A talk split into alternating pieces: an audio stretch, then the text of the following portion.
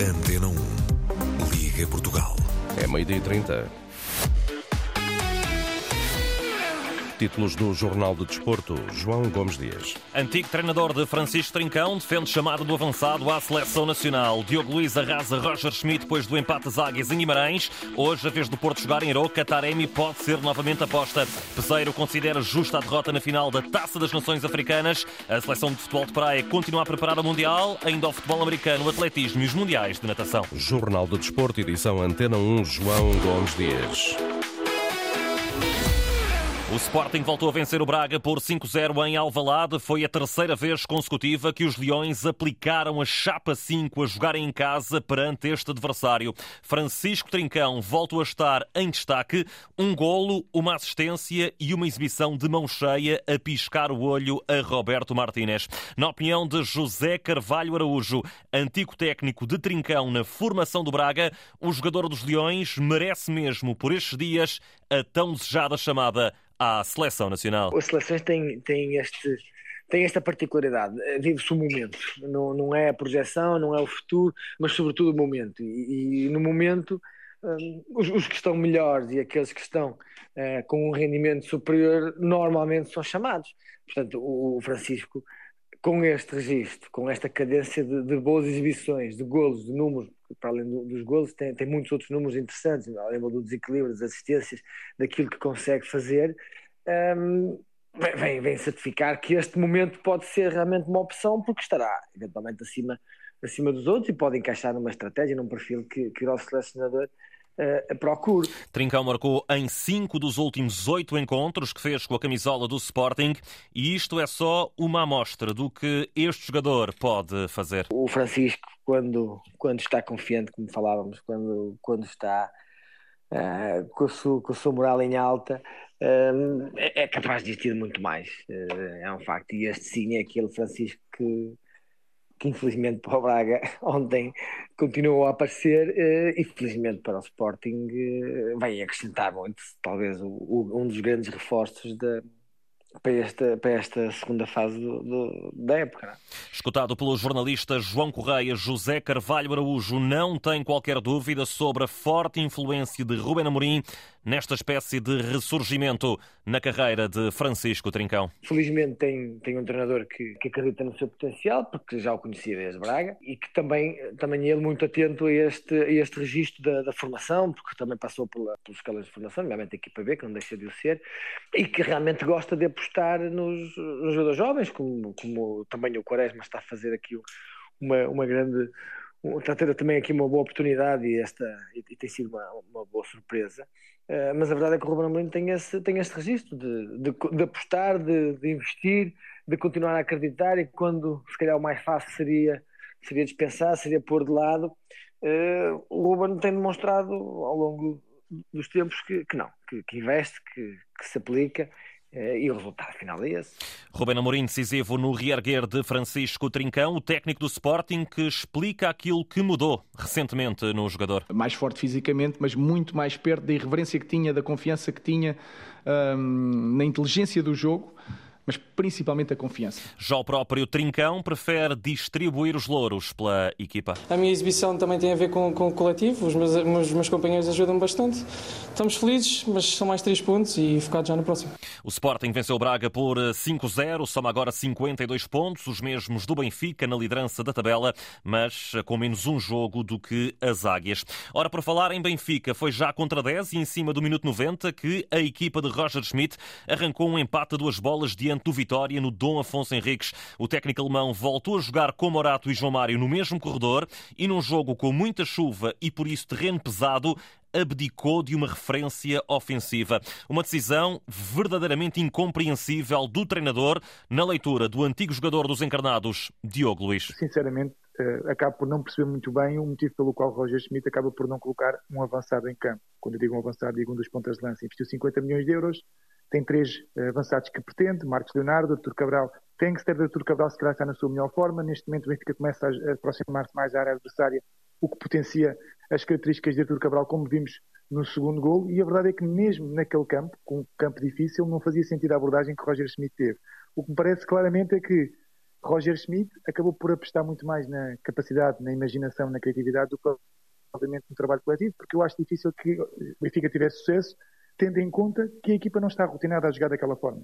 E, e acho ainda mais estranho o facto de ser Roger Schmidt e o Benfica a mudar para jogar frente ao Vitória e não o Vitória a mudar frente ao Benfica.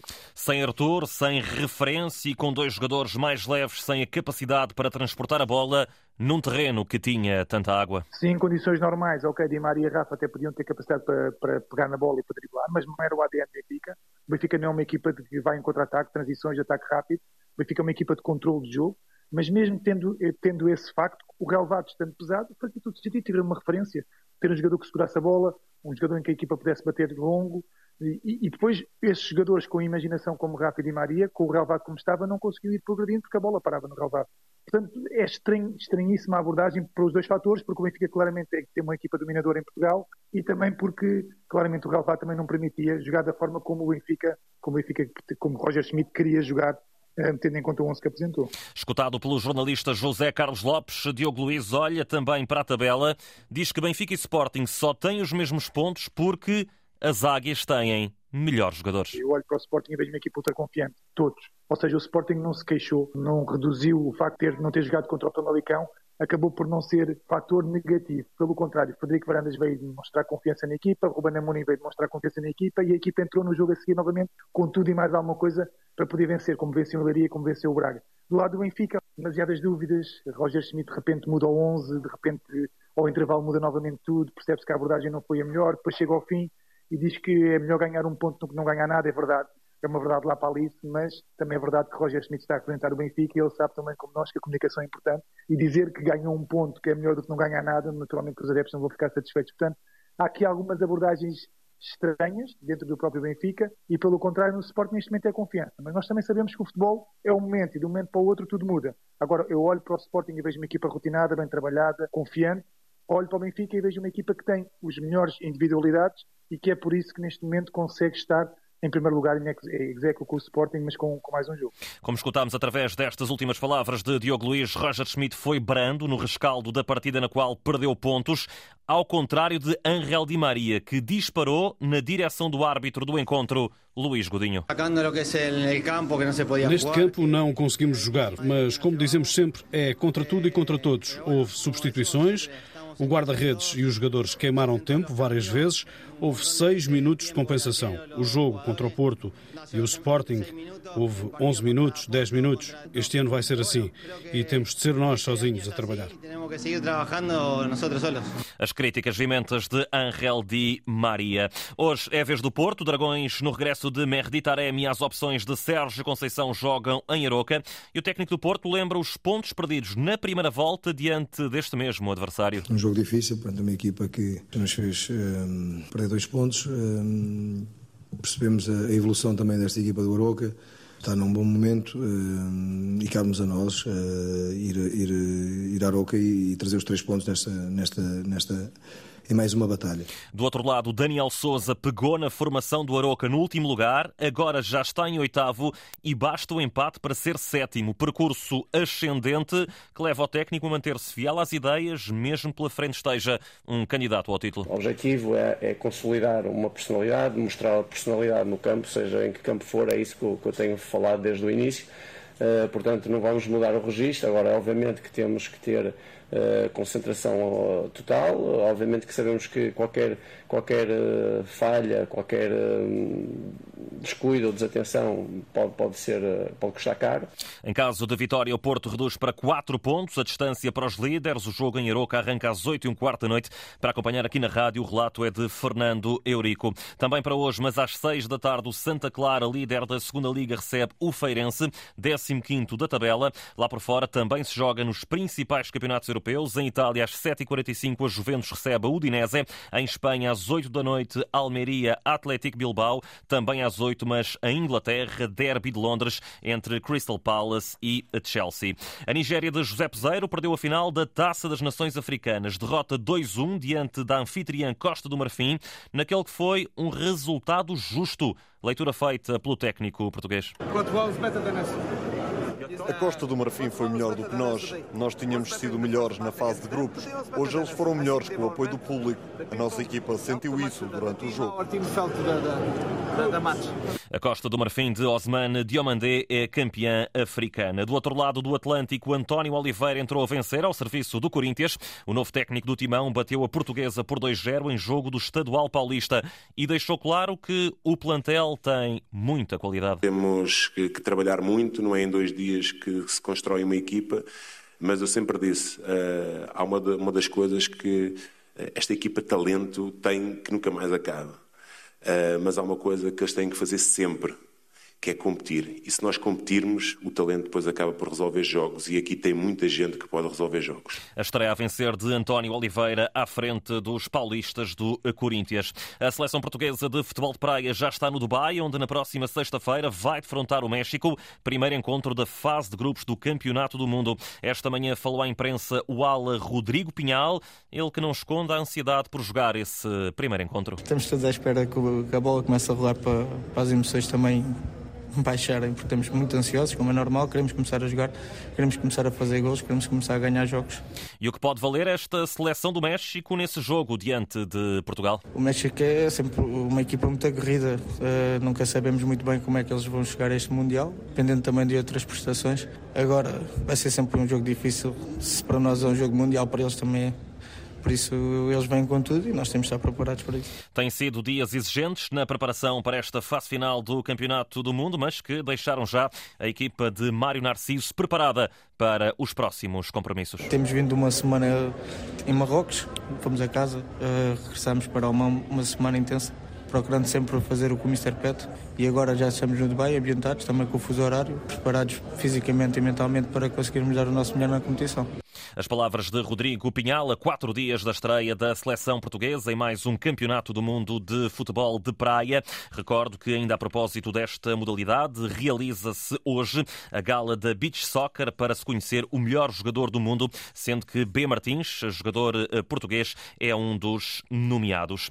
30 anos depois, o Benfica voltou a conquistar o título masculino e feminino nos nacionais por equipas de atletismo em pista coberta. Voltar a conquistar em simultâneo. Pedro Boaró foi um dos nomes em maior destaque ao bater o recorde nacional do salto com vara, que valeu a qualificação direta para os Jogos Olímpicos de Paris. Era algo que eu, que eu ambicionava. Uh, foi um dos objetivos que eu estipulei com o meu treinador desde o início da época uh, e senti-me muito bem. Não, sinceramente, não, não pensei que fosse ontem, devido a umas limitações que eu tinha, mas epá, foi bom sentir-me bem e é é, Paris, é o sonho de todo o atleta a ir a uns Jogos Olímpicos e estou muito feliz por isso acontecer. Pedro Abuaró, em declarações à BTV, o atleta fixou em Pombal o novo máximo com a marca de 5 metros e 82 centímetros, ajudando o Benfica a ser campeão nacional por equipas em pista coberta. Recordo, título no masculino e também no feminino não aconteciam em simultâneo desde 1994. Ainda no atletismo de ontem chega a trágica notícia que dá conta da morte de Kelvin Kiptum. Aos 24 anos, este keniano e atual recordista mundial da maratona não resistiu resistiu a um acidente de viação no seu país, que também eh, vitimou o treinador Gervais Akizimana. Os Kansas City Chiefs de Patrick Mahomes venceram pelo segundo ano consecutivo o Super Bowl. Desta vez, triunfo 25-22 após prolongamento sobre os San Francisco 49ers em Las Vegas. Na opinião de Matias Manuel, jogador consagrado já campeão em Portugal pelos Cascais Crusaders, esta foi a vitória da experiência. Foi um jogo bastante bem disputado, muito emocionante, grande jogo. A experiência dos Chiefs, principalmente no lado ofensivo, quer dos jogadores, quer do, dos treinadores, a vir ao de cima. Houve ali momentos em que os 49ers, apesar da defesa se manter bastante aguerrida, a mostrarem alguma fragilidade e, falta de confiança naquilo que fazem bem. De quarterback para quarterback, Patrick Mahomes voltou a ser decisivo nesta vitória dos Chiefs. Patrick Mahomes a liderar muito, muito bem o, o ataque dos Chiefs uh, e a concretizar depois em overtime um, um, um quarto down e depois um third and goal importantíssimos para concretizar então assim a merecida vitória dos Chiefs no Super Bowl. Também Paulo Terrinca, o técnico dos campeões nacionais Cascais Crusaders, deixa elogios à capacidade do quarterback da formação de Kansas. Realmente tem que se mencionar a capacidade incrível de Pat Mahomes e, e de Andy Reid para ganhar jogos. 75 jardas uh, de um ataque muito paciente, muito cínico uh, e depois, ao contrário do que os Niners fizeram, quando chegaram à red zone, quando chegaram à goal line, uh, poucas jardas do touchdown, conseguiram carimbar um touchdown. eh, no momento-chave do prolongamento. O resumo da última jogada da equipa dos Chiefs, eh, com essas jardas, esse terreno acumulado, jogada após jogada, eh, com Pat Mahomes a guiar a equipa até à vitória final, já no prolongamento. Notas finais nesta edição. Diogo Ribeiro nada hoje a partir das 16 horas e 46 minutos. A final dos 50 metros mariposa nos Campeonatos do Mundo de Natação, que estão a decorrer em Doha, no Qatar. Desta manhã vem já a qualificação para as meias finais dos 100 metros por parte de Camila Rebelo. No ténis, Nuno Borges subiu hoje ao lugar 46 do ranking mundial. É a melhor classificação de sempre do jogador português. E finalmente no surf, o bicampeão mundial Felipe Toledo anunciou hoje nas redes sociais que vai fazer uma pausa na carreira para tratar da saúde mental. Vencedor do circuito em 2022 e também em 2023, o brasileiro de São Paulo já tinha justificado com problemas de saúde a ausência na etapa inaugural deste ano. João Gomes Dias com o Jornal de Desporto. A informação desportiva também em permanência quando desejar em desporto.rtp.pt.